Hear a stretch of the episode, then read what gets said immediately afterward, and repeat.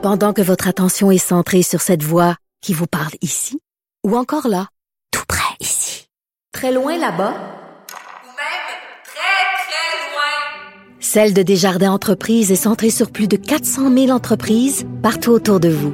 Depuis plus de 120 ans, nos équipes dédiées accompagnent les entrepreneurs d'ici à chaque étape pour qu'ils puissent rester centrés sur ce qui compte, la croissance de leur entreprise.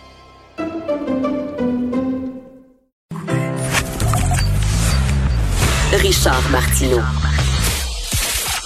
Politiquement incorrect. Alors, le théâtre du Rideau Vert, euh, qui a eu une excellente année d'ailleurs. J'ai vu L'Homme de la Mancha cette année. J'ai vu Le Malade imaginaire avec Luc Guérin et Patrice Cocro. C'était super, vraiment des très belles productions. N'a pas eu sa subvention du Conseil des arts du Canada. Euh, Est-ce que parce que le théâtre est mal géré? Non, il est super bien géré. Est-ce que c'est parce que les pièces sont pas de bonne qualité? Non, non. Le directeur du Conseil des arts du Canada, Simon Brault, dit non, non, c'est des pièces d'excellente qualité. Mais c'est quoi le problème? Alors, le problème, c'est que les pièces présentées par le théâtre du Rideau Vert ne reflètent pas suffisamment les préoccupations sociales. Et ça, ça met Stéphane Leroy dans tous ses états qui est avec nous. Salut Stéphane. Est-ce que Stéphane est là? Stéphane n'est pas là. Ah, il est pas là. On va lui parler tantôt, mais c'est complètement délirant, ça. Stéphane Roy qui est avec nous. Il est un acteur, auteur, réalisateur, metteur en scène. On va lui parler dans quelques minutes. Euh, il est complètement découragé de ça.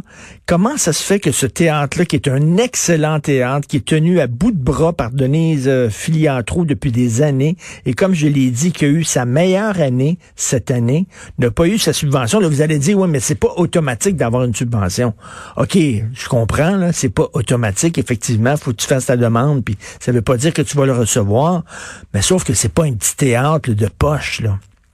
C'est un théâtre majeur, c'est un théâtre important à Montréal. Et, euh, et là, on n'a pas donné... Mais, la raison, c'est que les pièces doivent refléter les préoccupations sociales du moment.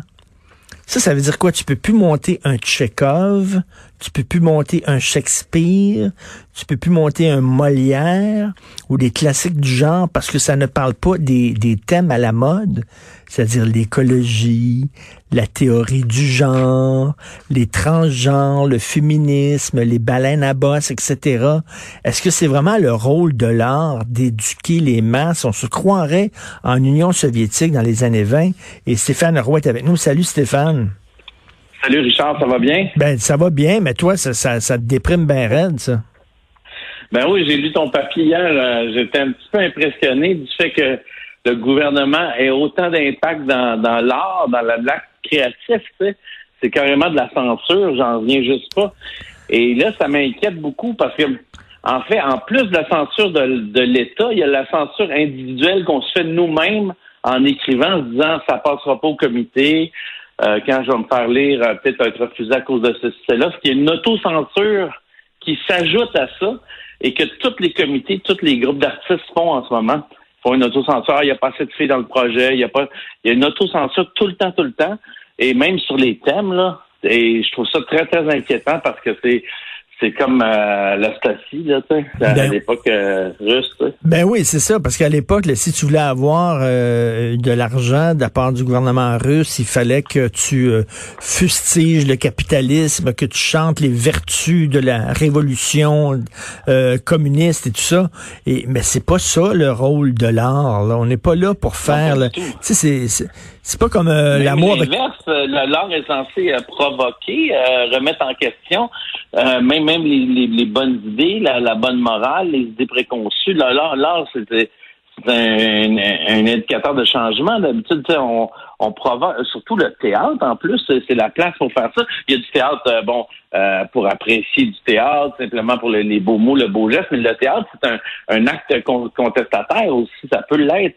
Et dans, dans tout ça, de la façon que ça fonctionne, on peut vraiment pas voir ça arriver. Mais c'est ça qui m'impressionne, qui m'a toujours impressionné, moi, de savoir qu'il y a des comités qui lisent et qui ont des directions. Genre, il faut mettre plus ça sur le multiculturalisme. Ben faut oui. mettre ça plus genre. euh, Fait que donc, c'est vraiment des comités orientés et que, que les artistes acceptent ça. Le trois quarts n'ont pas le choix parce qu'ils en- ils reçoivent les subventions. Fait Ben, c'est ça. pas se mettre à mordre la, la main qui, qui est nourrie, là, tu sais, les grosses institutions, tout ça. Mais quand je vois un article comme tu as, écrit hier, Puis en apprenant ça à propos du rideau vert, je me suis dit tous les théâtres devraient se, devraient se, lever aux barricades, puis les artistes venir dire non, on veut pas que que, euh, que l'État interfère dans la création artistique. Ben c'est ça exactement. Écoute, euh, tu il devrait regarder est-ce que le, théâtre est bien géré, est-ce que le théâtre, euh, euh, ses pièces semblent apprécier du public et, pas s'impliquer là, dans la dans dans dans dans, dans l'art elle-même, puis dans, dans lui-même, puis dans, dans la culture, puis dans les pièces elles-mêmes. Ça n'a pas d'allure, c'est pas leur rôle.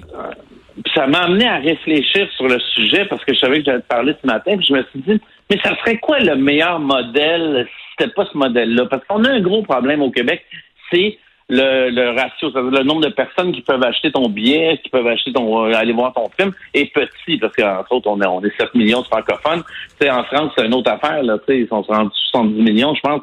Tu, sors un flop, tu fais un million de box-office. C'est une autre affaire carrément. Mais, mais mais ici, comment on pourrait financer l'art? Parce que l'art est quand même perdant toujours un petit peu, parce que tu veux pas, euh, tu peux pas en vendre autant, surtout particulièrement au Québec. Fait que je, m'étais intéressé, moi, à un système euh, privé.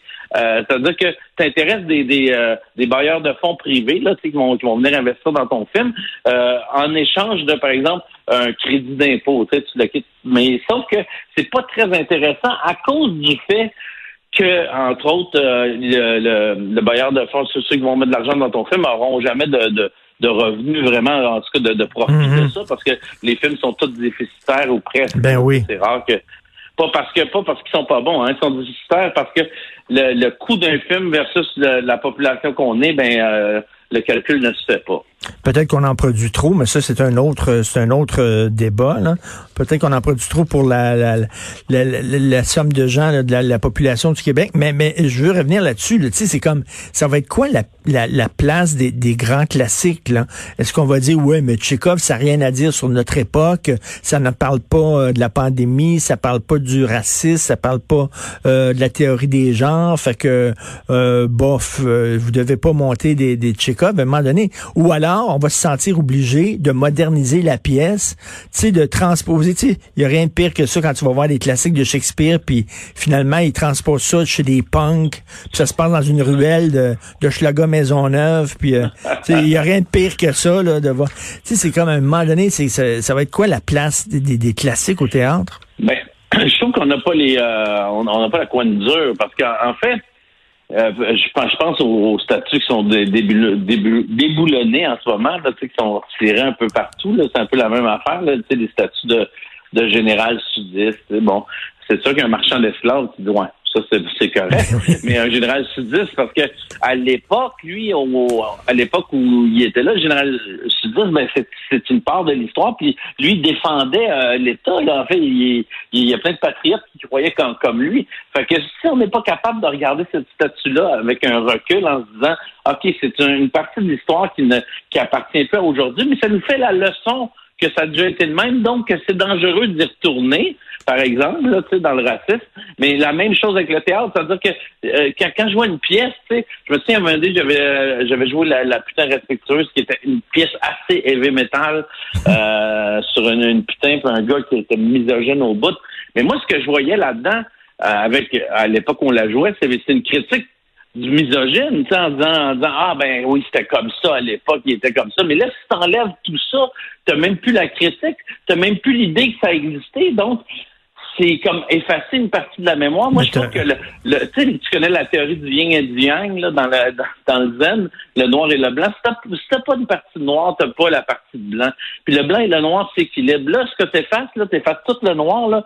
Ben, on, Exactement. Va, et, et, du logo. Mais, le, le logo zen, t'effaces tout ça. Puis là, il reste juste du blanc, ben, c'est débalancé. Le jour et la nuit font l'équilibre de, l'état des choses. C'est la même chose en or. C'est-à-dire que euh, les, les pièces, comme vous voyez au bout de la nuit, ça devrait être interdit, là, si on fie au. Mais sauf que c'est une école, c'est une façon d'apprendre. Et, là, HBO, HBO vient de, d'enlever de, de, son service de streaming le film Autant n'emporte le vent, qui est un classique, là, sous prétexte que c'est, raciste. Oui, c'est vrai que ça se passe dans des plantations de coton, mais le film a été fait en 1939. Là. Il a été fait en 39. Il est, il, il, est, il est un portrait de son époque. Est-ce qu'on va devoir... Je trouve ça intéressant ce qu'ils veulent faire, par exemple, HBO. Ils veulent, ils veulent mettre euh, juste une espèce de petit euh, petite histoire, de, en, en tout cas, de mise en con- contexte avant le film Mhm. pour expliquer, euh, voilà, ça c'est ça c'est intéressant. Tu, sais, tu mets une petite mise en contexte pour être sûr que les gens qui ont qui ont, qui ont deux de de quotient soient Ben capables oui. d'assumer sur le fait que ça, a été fait à une autre époque.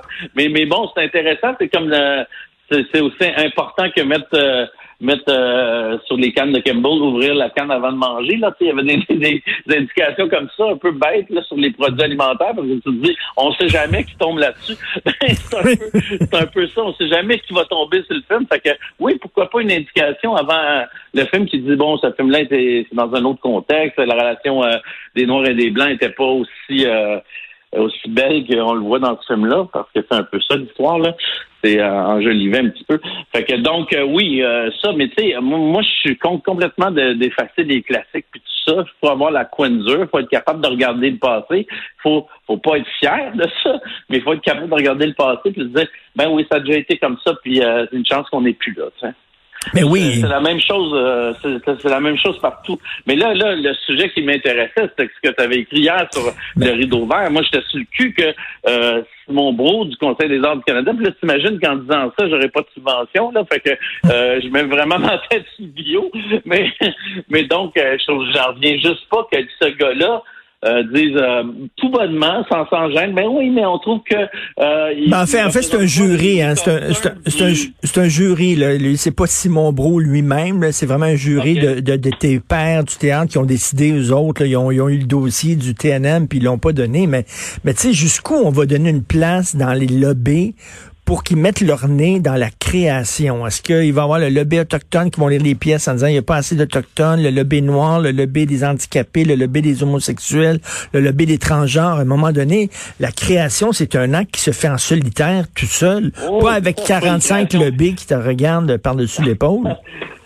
On appelle ça une création collective et c'est très dur à faire quand tout le monde met son nez dans, une création. Ça existe, mais c'est très, très dur à faire. Mais tu sais, à un moment donné, il faut laisser le, créateur créer, puis provoquer, puis, euh, puis des fois, le créateur se tromper, des fois, le créateur avoir raison, des fois, le créateur euh, nous amener euh, une chose à laquelle on n'a pas pensé, un nouveau courant. Fait que si tu, tu si tu mets des règles comme ça, pour qu'il faut respecter des courants, des mentalités, mais t'empêches tout le reste de de- d'avenir. Donc, tu t'as pas, tu pas sur des nouvelles, euh, des nouvelles avenues. Non, oui, non, c'est c'est euh, c'est totalement épeurant et ça remet euh, en question euh, la liberté des créateurs et l'intelligence des spectateurs aussi à pouvoir faire la, la juste part des choses. Merci beaucoup Stéphane Roy et bonne création pendant euh, ton confinement. Merci.